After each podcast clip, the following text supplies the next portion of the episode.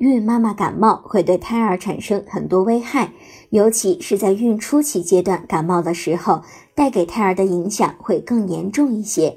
一旦度过了这个时期，感冒对胎儿的影响就会减至最小。当然，这里的感冒指的是轻微感冒。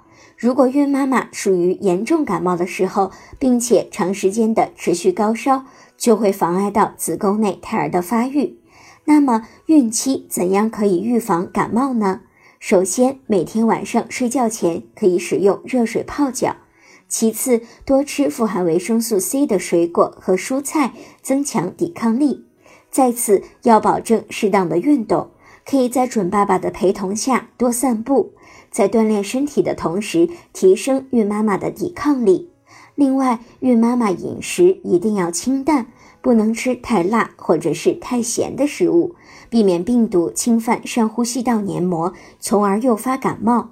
最后，注意天气的变化，根据天气增减衣物，注意保暖，预防感冒。